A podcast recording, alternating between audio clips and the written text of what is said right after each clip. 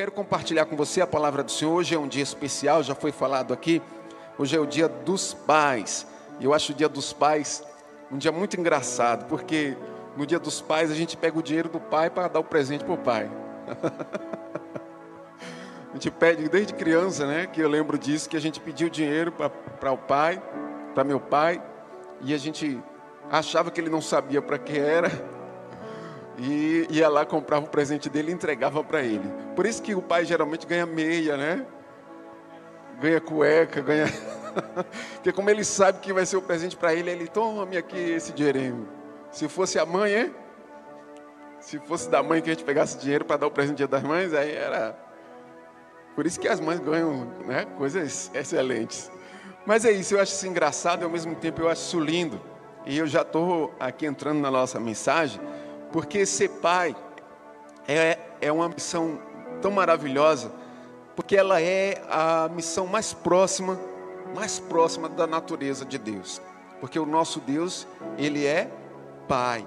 Então ser pai é receber essa missão que cabe à natureza de Deus. Então Deus compartilha com os homens e, e dá esta unção, dá essa missão para que os homens possam exercer com o carinho, com o amor, com a dedicação que o nosso Deus tem para conosco.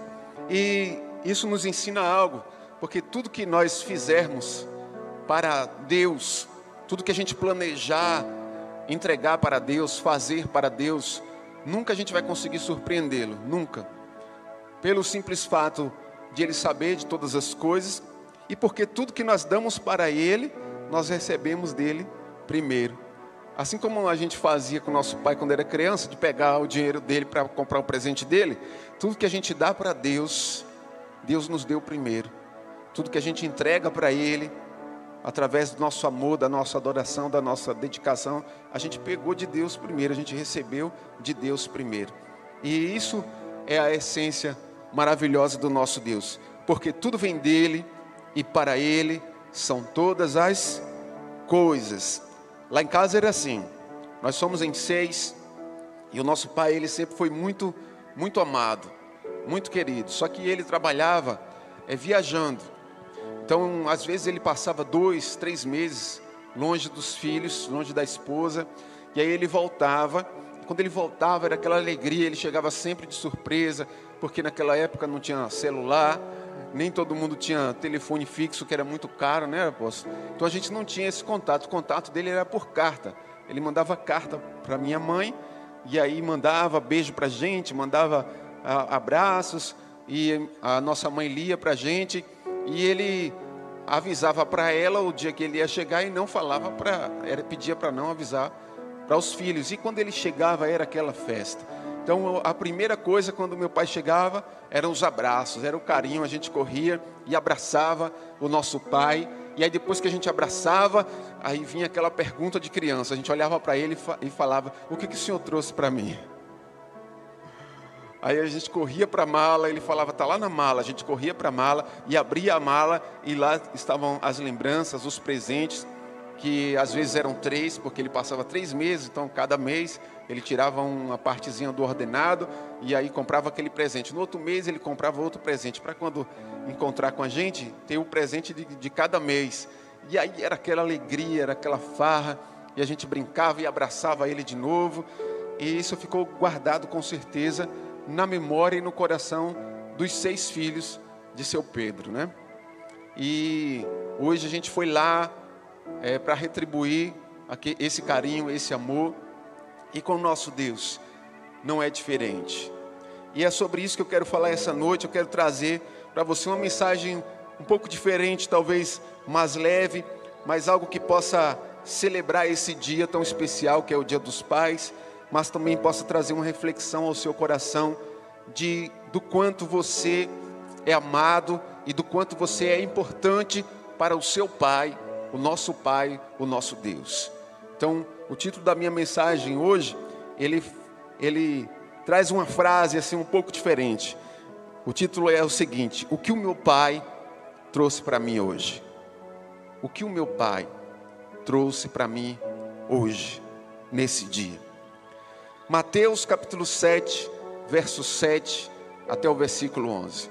Mateus capítulo 7, verso 7 ao 11. Os meninos vão colocar aqui na tela, você vai poder acompanhar junto comigo essa leitura. Mateus capítulo 7, versos 7 ao 11. Diz assim a palavra do nosso Deus: Pedi e dar-se-vos-á, buscai e encontrareis, batei e abre-se-vos-á. Porque ao que pede, recebe, ao que busca, encontra, ao que bate, se abre. E qual dentre vós é o homem que pedindo pão o seu filho lhe dará uma pedra? E pedindo peixe lhe dará uma serpente? Se vós, sendo maus, sabeis dar coisas boas aos filhos, quanto mais o vosso Pai, que está nos céus, dará bens aos que lhe pedirem. Perdão, pedirem. Quanto mais o vosso Pai que está nos céus dará bens aos que lhe pedirem. Essa palavra ela fala sobre um Deus que atende aos pedidos e desejos dos seus filhos que o buscam, dos seus filhos que batem à sua porta, dos seus filhos que vão ao seu encontro. Então, eu queria que você nessa noite, durante essa mensagem, você imaginasse o nosso Pai Deus, nosso Deus Pai, chegando até você, digamos que de um longo caminho, de uma longa jornada, ele conseguiu chegar até você e ele trouxe com ele uma maravilhosa e enorme mala. E hoje o Senhor abre esta mala e traz coisas para você, traz algo do coração de Deus para a sua vida. E aí você pode se perguntar essa noite: o que o meu Pai trouxe para mim hoje? E a primeira coisa que eu quero te dizer que o nosso Pai trouxe para nós essa noite é uma nova identidade. Uma nova identidade. João capítulo 1, verso 12. João capítulo 1, verso 12. A palavra do Senhor diz assim: Mas a todos quantos o receberam, deu-lhes o direito de se tornarem filhos de Deus. Ou seja, aos que creem no seu nome. A todos quanto receberam, deu-lhes o direito de se tornarem filhos de Deus. Ou seja, aos que creem no seu nome. Quantos aqui creem no nome de Jesus? Levanta-se a mão. Quantos aqui o receberam em seu coração como único Senhor e Salvador, como o único na sua vida, o único Deus na sua vida? Levanta-se a mão. Pronto. Você tem o direito de ser filho de Deus. Você é filho, você é filha de Deus. Você foi constituído assim. Você recebeu essa identidade. Estava vendo há alguns dias uma reportagem de uma cidade onde fizeram um grande mutirão. Para que era esse mutirão? para que aquelas pessoas que não têm o nome do, do, do pai no seu documento, na sua certidão, na sua identidade, pudessem é, comunicar através da justiça aos seus pais e, e aqueles que não tinham certeza de que eram seus pais, o, a, o pai te, era obrigado pela justiça a fazer o exame de DNA e aí fazia e comprovado, a justiça colocava o nome do pai na certidão ou na identidade daquela pessoa. Podia ser criança, podia ser adulto, não importava. Para que aquela pessoa tivesse na sua identidade o nome do seu pai. Quero dizer para você essa noite que você tem um sobrenome. O meu é Andrade Silva, mas eu tenho um outro sobrenome.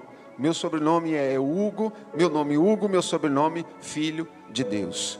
O seu é o seu nome e o sobrenome Filho de Deus. Porque você tem na sua identidade espiritual a marca, o DNA, a confirmação de que Deus é o seu Pai e de que você é um filho de Deus. Se você o recebeu, se você o tem como único Senhor e Salvador, você tem uma nova identidade. Você é considerado pelo mundo espiritual, no reino espiritual, com, como alguém que tem uma identidade, como alguém que tem um nome, uma identificação, pertence a uma família. Que família é essa? A família do céu, a família de Deus, a família de Deus Pai.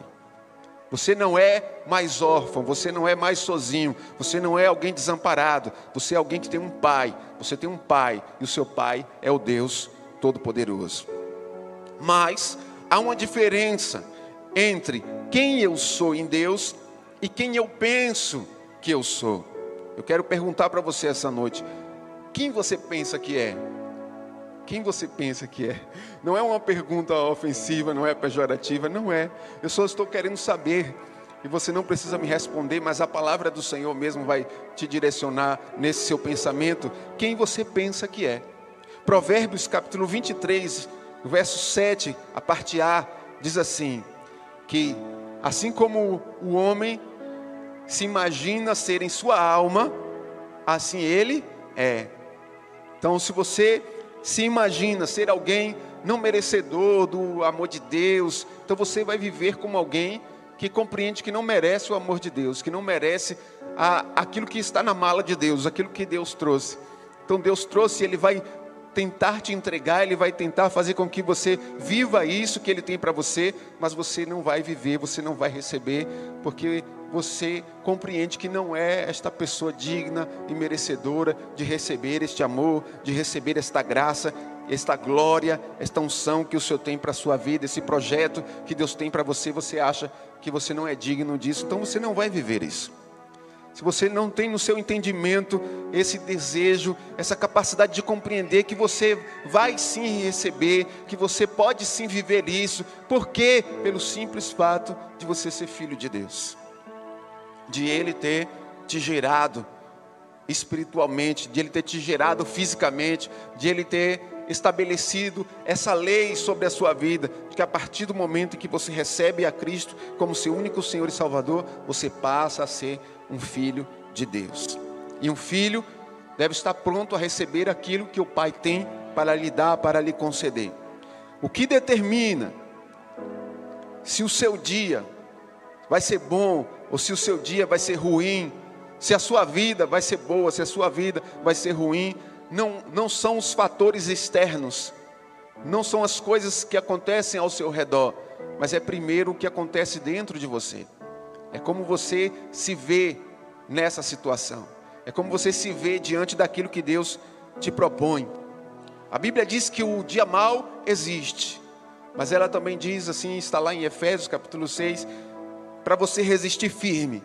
E resistir firme quer dizer como você está no seu interior, como, como está a sua mente, como está o seu coração, como você vai enfrentar essa situação, seja uma luta, seja um luto, seja uma dor, sejam circunstâncias terríveis, sejam situações complicadas que você está vivendo, que você está passando, como você se coloca diante dessa situação é que vai determinar se você vai resistir firme ou não o dia mal.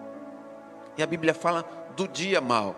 E o dia mal é o dia da tempestade. Mas você tem um Pai que permite sim que nós vivamos a tempestades, que nós venhamos a experimentar dias maus, mas que sempre traz a alegria pela manhã. Sempre faz cessar a tempestade e sabe até onde nós conseguimos suportar. Nós somos os protagonistas, escute isso, nós somos os protagonistas do filme da nossa vida. Nós somos os atores principais, nós somos. E o que, que isso quer dizer?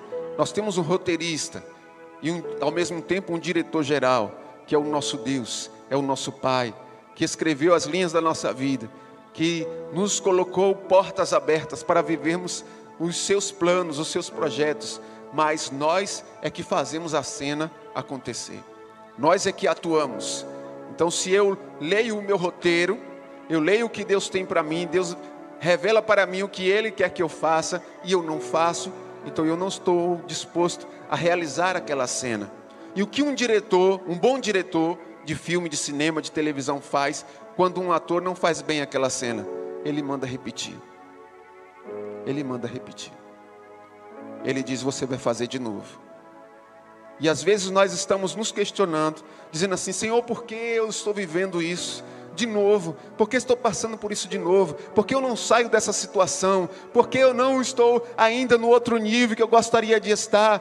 Porque o nosso Pai, que é o nosso diretor, Ele está nos fazendo viver esta cena de novo, até que a gente faça ela do jeito que ela precisa ser feita dentro da Sua vontade dentro do seu querer, nos comportando como filhos e não como qualquer um, como os filhos de Deus, prontos a obedecer e a viver o plano que o nosso Pai tem para nós. O filho pródigo, a palavra do Senhor vai falar, quem é o filho pródigo?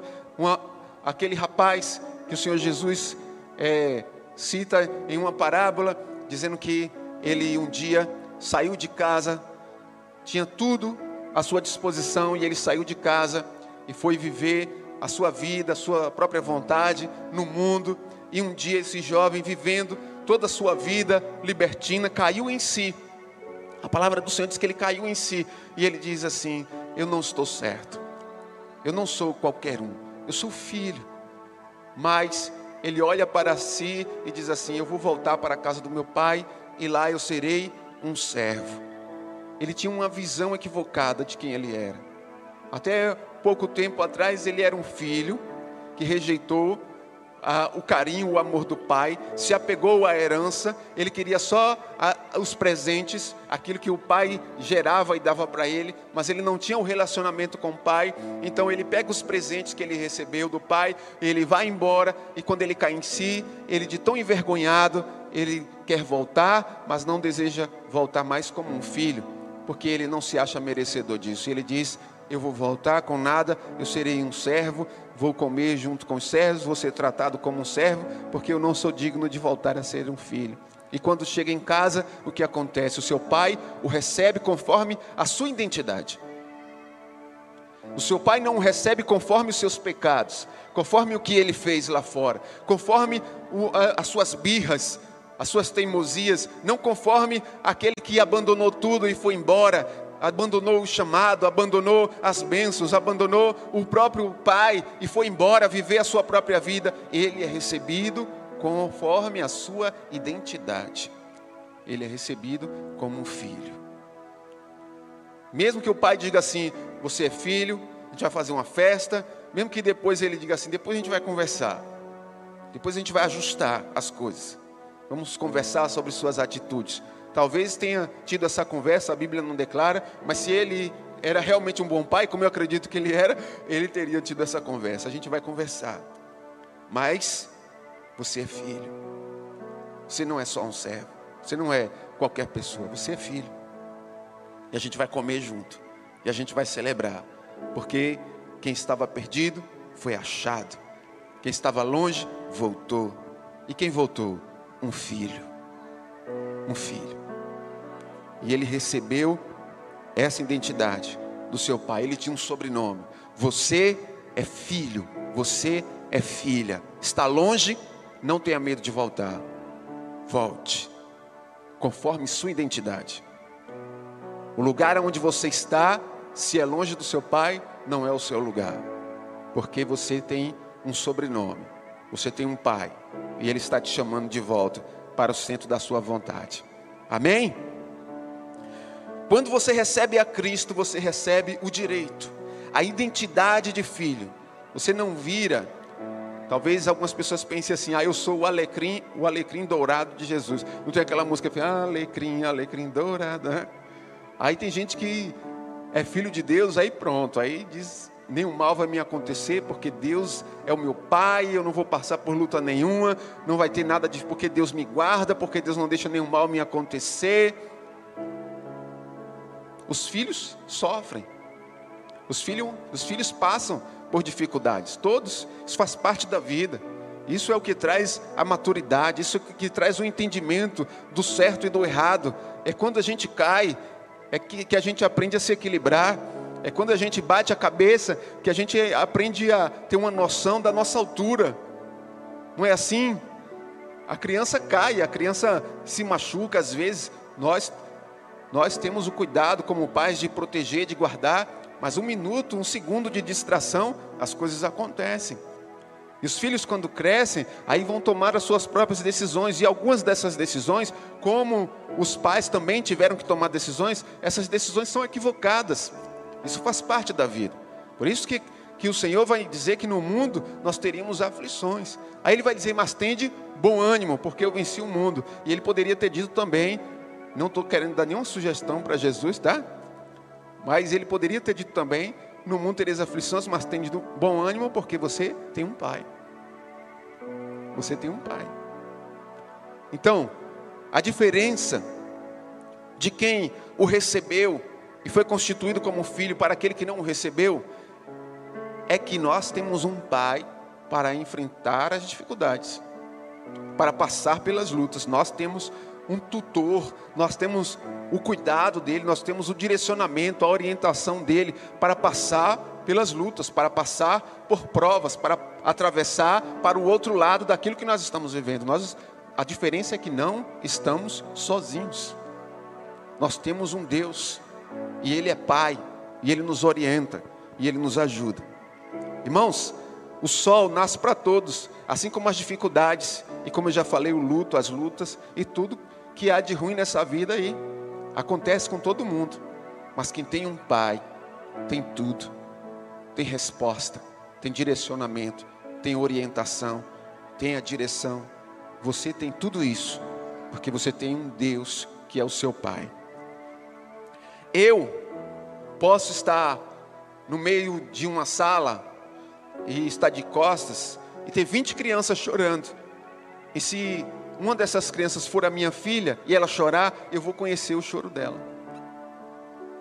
Tem 20 crianças chorando lá, mas eu escuto o choro dela, o choro dela é diferente. É o choro da minha filha.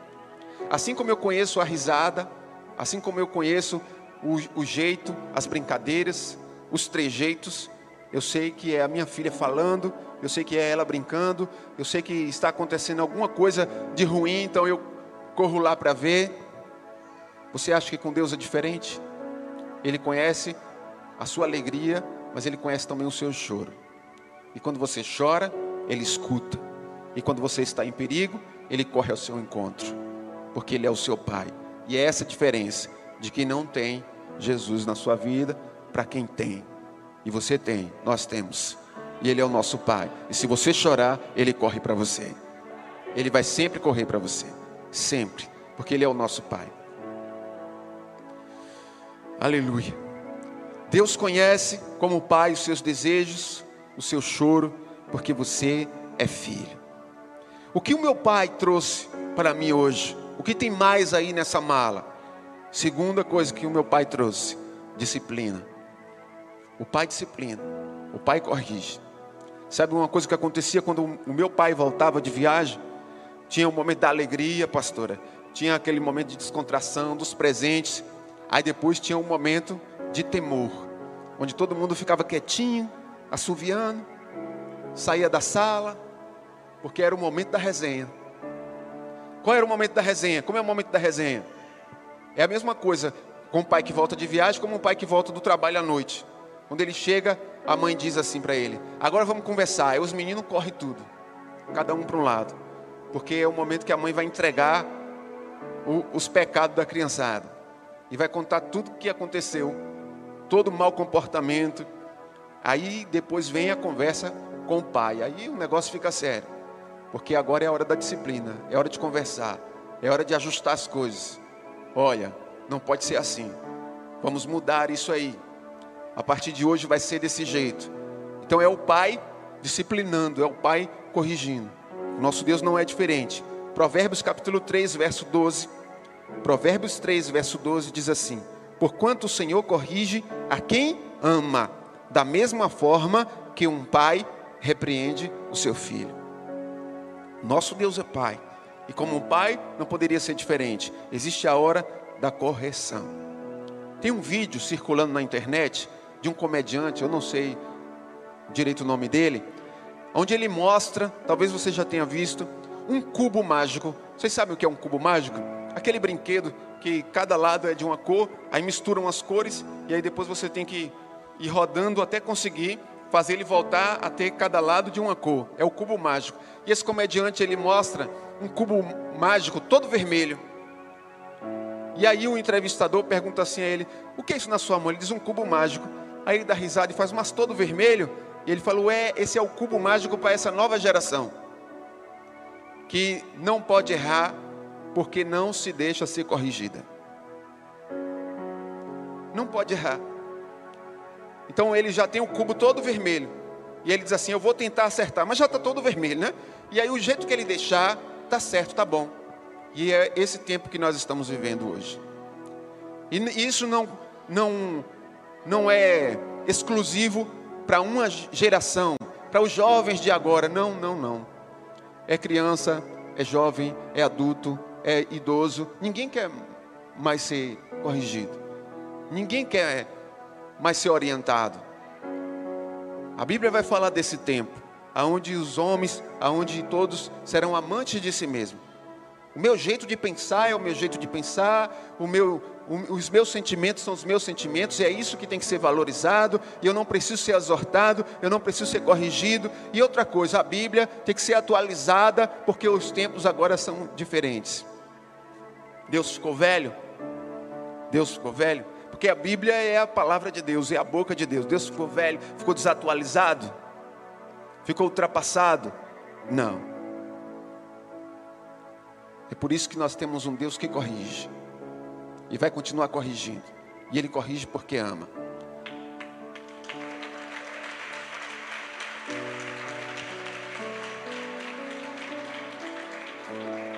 Então, quando Deus nos corrige, Deus está ajustando a nossa rota. Quando Deus nos disciplina, é porque estamos indo para um caminho errado. E aí o Senhor nos repreende. Ele para as coisas, ele fecha uma porta, ele muda uma situação que às vezes a gente esperava que fosse acontecer algo tão bom e não acontece algo tão bom assim, e nos faz parar, e nos faz refletir, nos faz pensar o que está acontecendo. Isso é a disciplina do Senhor, isso é a correção do nosso Deus. Algumas pessoas estão pregando o evangelho é, do, de Instagram, de redes sociais aí, de que que Deus é legal, que está tudo bom, que Ele aceita tudo, porque a gente é filho. E que pai é esse? Que não corrige mais, que não conserta mais, que agora pode tudo, que agora tudo está liberado. Não, não, não, não. Ele é o mesmo, ontem, hoje e será o mesmo para todo sempre. Ele é o nosso pai e vai continuar sendo. A minha filha quando eu faço alguma coisa que ela não gosta, ela diz assim: Eu vou ligar para o seu pai. Eu vou ligar para o seu pai. E a minha esposa dá risada e faz assim: Mas seu pai, fala, fala para brincar com ela, diz assim: Mas seu pai já é grande. Aí, sabe o que ela fala? Mas ele é o pai dele. E ele vai pegar o chinelo e vai bater nele. Porque ela sabe o que é um pai. Você precisa saber o que é um pai de verdade. Você é filho de Deus. E esse Deus que é Pai, é um Pai maravilhoso, é o melhor do universo. E por Ele ser o melhor do universo, por Ele ser o Pai de, de, de todos, Ele ama, mas Ele corrige, Ele conserta, Ele ajusta a rota. Deus ajustou a rota de um homem chamado Jonas, que desobedeceu a Deus, o seu pai. Deus disse para ele vai para Nínive. E ele disse: Não, para Nínive eu não vou. Não, você vai. Não, não vou. E ele desobedeceu mesmo, a tal ponto de mudar a rota que Deus tinha traçado para ele e foi para um outro lugar. E lá neste lugar, dentro de um navio, ele enfrentou uma grande tempestade em sua vida. E essa tempestade fez com que ele fosse lançado fora do lugar seguro onde ele estava e ele ficasse como um, um largado, um abandonado, e aí vem um grande peixe, o engole e o cospe na praia. E quando ele é cuspido na praia, que, que trajetória terrível, né? O homem foge da vontade de Deus, aí entra em uma tempestade. Depois é jogado no mar, no mar enfurecido. É engolido por um peixe e é cuspido numa praia. Eu imagino Jonas caindo lá, todo babado do peixe, e dizendo assim: misericórdia, o que, que eu estou passando? O que, que eu estou vivendo? Onde é que eu estou agora? E aí Deus diz assim para ele: Você está agora na rota. Você está agora no lugar que eu queria que você estivesse. Porque você é meu filho e você vai para onde eu mandar. Eu sou seu pai. Eu imagino isso. Imagina essa cena. E aí ele cai em si e diz assim: é verdade, vou fazer a vontade do meu Pai. Do meu Pai. É isso que ele quer, é isso que eu vou fazer. Porque essa é a vontade do meu Pai. Com o filho pródigo não foi diferente. Deus ajustou, né? era uma parábola, mas traz um ensinamento para a gente de que Deus ajustou a rota daquele rapaz. Estava indo na direção dos seus sentimentos, do seu querer. Eu não quero isso para a minha vida, mas não era o que Deus queria para a vida dele. E aí Deus faz aquele rapaz cair em si e voltar para casa e proteção do seu pai. Jeremias 29, 11 diz assim: Porque eu bem sei os pensamentos que tenho a vosso respeito, diz o Senhor, pensamentos de paz e não de mal, para vos dar o fim que esperais sabe, os seus sonhos, os, os desejos do seu coração. Deus não anula isso. Às vezes a gente pensa que fazer a vontade do Pai é anular os nossos sonhos, nossa vontade, os desejos do nosso coração, aquilo que a gente sempre quis, aquilo que a gente sempre sonhou. Não. Mas agrada-te do Senhor e da sua vontade, e Ele satisfará o desejo do teu coração. Porque Ele é Pai. E um pai, se o filho pedir pão, ele, ele não vai dar uma pedra. Se o filho pedir um peixe, ele não vai dar uma cobra. Ele está interessado no desejo do coração do filho, nos sonhos do filho, mas ele sabe o melhor caminho para que esse filho alcance o propósito do coração dele. A gente que não sabe.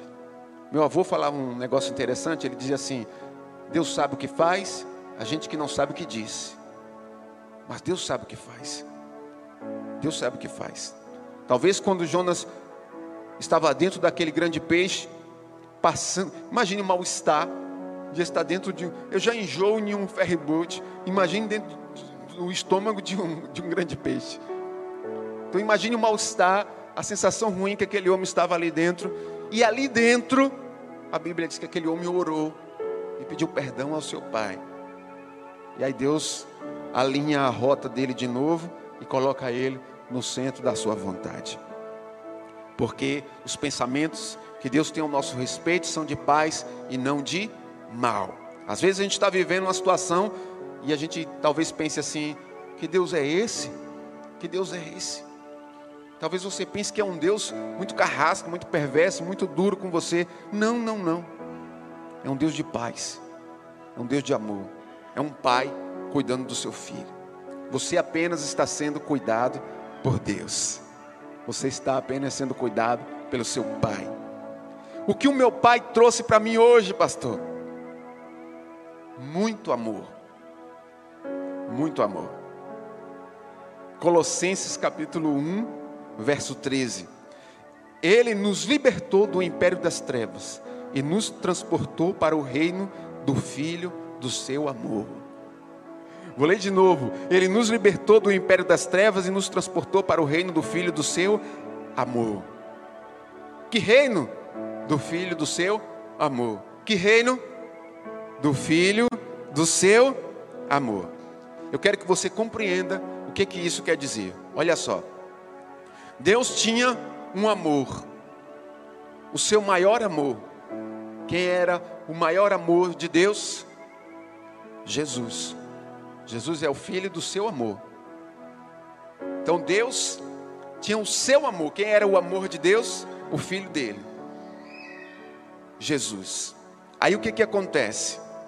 A Bíblia vai falar que nós estávamos no império das trevas. Aí nós to, nós todos pecamos e fomos destituídos de quê? Da glória de Deus. Então, os filhos de Deus foram destituídos da glória de Deus, não não podem mais. Você rompeu o relacionamento aqui de pai e de filho. Você está separado agora, não vai mais viver a glória de Deus. Foi destituído. Destituído quer dizer colocado para fora. Não pertence mais, não é mais. E aí foi colocado para fora do centro da vontade de Deus. Todos, eu, você, todo mundo. E quem era agora, com toda a humanidade destituída, do amor, da glória de Deus, da presença de Deus. Quem era o amor de Deus? Jesus. Aí a palavra do Senhor diz que em João 3,16, que Deus, mesmo assim, amou o mundo de tal maneira que pegou o seu amor, o seu único filho, o seu único amor, até então, mas naquele dia Deus olhou para o mundo e o amor de Deus foi tão grande que ele disse assim: Eu vou pegar o meu amor, eu vou levar o meu amor até a cruz, e ele vai morrer na cruz, E assim Jesus, a Bíblia diz que veio, morreu na cruz por nossos pecados, e aí todo aquele que nós lemos lá no começo que o, que o recebeu foi transformado em quê? Em filho de Deus. Mas não é só em filho de Deus. Colossenses 1,13 diz que ele nos libertou do império das trevas, nós estávamos destituídos, e nos transportou para onde? Para um reino. Que reino é esse? O reino do Filho do seu amor. Nós passamos a ocupar o lugar, o mesmo lugar que Jesus ocupa no coração de Deus. O mesmo lugar, o mesmo amor que Deus tem pelo seu filho Jesus, ele tem por mim e ele tem por você. Porque nós fomos transportados para esse lugar. O reino do filho do seu amor é um lugar no coração de Deus. Deus me colocou lá. Deus colocou você lá. Talvez você diga assim: "Ah, Jesus é tão amado, mas eu não sou". Você está no mesmo lugar diante de Deus, em relação ao amor de Deus por alguém. Do jeito que Deus ama o seu único filho que foi entregue na cruz, Deus ama você. E Deus ama a mim. Está lá na palavra do Senhor. Ele abriu naquele dia um precedente. Todo o que crê receberá desse amor. Todo o que crê será transportado do império das trevas para esse lugar aonde Jesus tem em meu coração. Então quero dizer para você essa noite, você não é qualquer um. Você pode dizer assim comigo, bota a mão no seu coração e falar assim: eu não sou qualquer um. Diga, eu não sou qualquer um. Diga assim comigo, eu não sou um abandonado. Diga assim, eu não sou um esquecido. Você pode falar bem forte agora, eu sou um filho. Eu sou uma filha, eu sou um filho. Diga, eu sou filho de Deus. Eu fui transportado para o reino do seu amor. Você pode aplaudir ao Senhor por isso.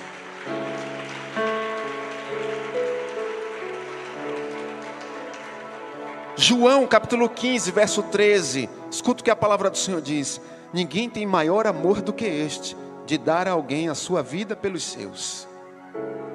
Ninguém, ninguém tem amor maior do que este. Então, é um pai que ama de uma forma imensurável. Não existe um amor maior do que o amor desse Pai. Não existe um amor que supere o que esse Pai fez por mim. O que esse Pai trouxe para mim. Então guarda no teu coração essa noite. O que meu Pai trouxe para mim hoje? Identidade. Sou filho dele. Sou filho dele. Sou marcado por ele tem o DNA dele, tem o sobrenome dele, eu sou filho dele. Não tem como alguém não dizer que eu sou filho dele. Não tem. Ele me trouxe disciplina. E eu dou a ele esta liberdade de me corrigir, de ajustar minha rota. E ele me trouxe muito amor. Muito amor. Um amor incalculável. Eu tenho um sobrenome. E o meu sobrenome é Filho de Deus. Fica de pé, eu quero orar por você.